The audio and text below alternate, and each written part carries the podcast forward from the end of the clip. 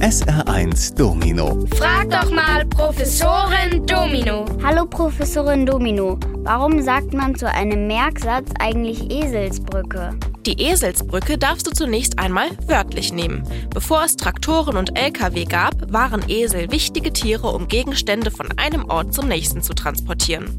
Blöd, wenn da ein Bach oder Fluss in der Nähe war. Denn Esel sind extrem wasserscheu. Also baute man kleine flache Brücken für die Tiere. Das bedeutete zwar zunächst mehr Aufwand, aber man sparte auf Dauer viel Zeit, weil man keine Umwege gehen musste. Ganz ähnlich verhält es sich mit Merksätzen. Sich diese auszudenken macht zwar zunächst ein bisschen Arbeit, aber dafür können wir uns damit komplizierte Sachen viel besser und länger merken. Und deshalb weißt du, wer nämlich und dämlich mit H schreibt, ist nämlich dämlich. Und gar nicht wird gar nicht zusammengeschrieben. SR1. Hallo Professorin Domino, wie kann ich mir merken, wann eine Linse konkav oder konvex ist? Ich verwechsel das immer. Oh ja, komplizierte Sache. Deswegen erst eine kurze Zusammenfassung. Eine Linse, zum Beispiel in der Brille, in einem Fernglas oder Mikroskop, kann unterschiedlich geformt sein. Entweder sieht sie aus wie die Linsen, die wir essen, dann ist sie konvex, also nach außen gewölbt. Diese Linsen vergrößern Dinge, wenn wir hindurchschauen.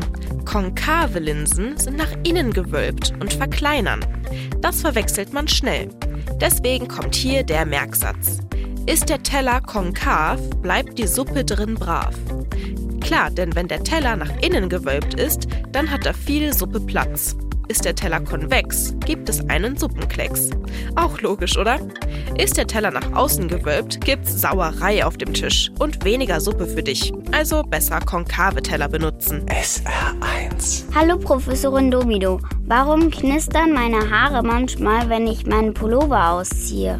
Ha, hier haben wir es mit statischer Elektrizität zu tun. Und die zu erklären ist gar nicht so leicht. Dafür müssen wir zunächst einmal verstehen, dass alles, auch deine Haare und dein Pullover, aus Atomen bestehen.